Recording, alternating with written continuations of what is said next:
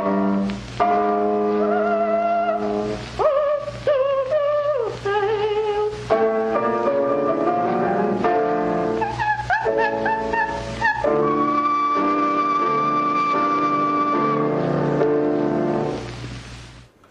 Ja, die letzte Verzierung, die steht, glaube ich, so nicht mehr in der Partitur. Und man kann sich auch fragen, inwieweit sie überhaupt das, was in der Partitur steht, umgesetzt hat. Florence Foster Jenkins, über sie sind jetzt, glaube ich, in den letzten Jahren mittlerweile drei Filme herausgekommen. Ganz aktuell der neue Film von Stephen Frears mit Meryl Streep als Florence Foster Jenkins. Svenja, im Koki zeigt ihr einen der anderen beiden Filme.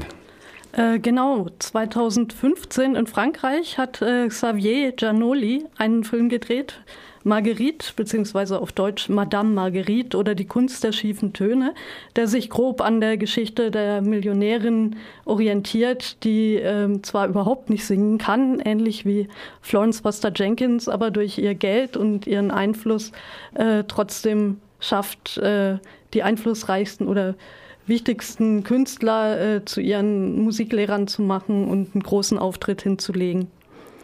Ähm, Im kommunalen Kino läuft dieser Film nochmal äh, am Sonntag, den 11. um 17.30 Uhr. Ähm, und das ist sehr spannend, wie die Geschichte von der Millionärin, der eigentlich in den 40er Jahren in, den, in New York spielt, ähm, in das Frankreich der 20er Jahre rüber transportiert wird und da die Diskussion um äh, Surrealismus und äh, den Wert von Schönheit in der Kunst aufgreift. Aber auch der Stephen Frears-Film lohnt sich auf jeden Fall, ähm, wenn er auch einen ganz anderen Fokus legt. Das ist nämlich eine Geschichte einer großen Liebe oder eigentlich mehrerer großen Lieben. Zum einen die vergebliche Liebe von Florence Foster Jenkins zur Musik, ähm, hier im Radio haben wir jetzt die Sängerin höchstpersönlich gehört. Im Kino hören wir Meryl Streep, die es aber auch sehr gut schafft, diese schiefen Töne so schief zu singen und die noch eine wunderbare Traumszene hat, in der sie sogar richtig singen darf.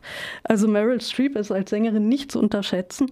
Ähm, und es geht äh, um die Liebe äh, des Mannes von Florence Foster Jenkins, der alles tut, äh, damit sie eben nicht die bittere Erfahrung machen muss und äh, bemerken muss, dass sie in Wahrheit doch nicht singen kann.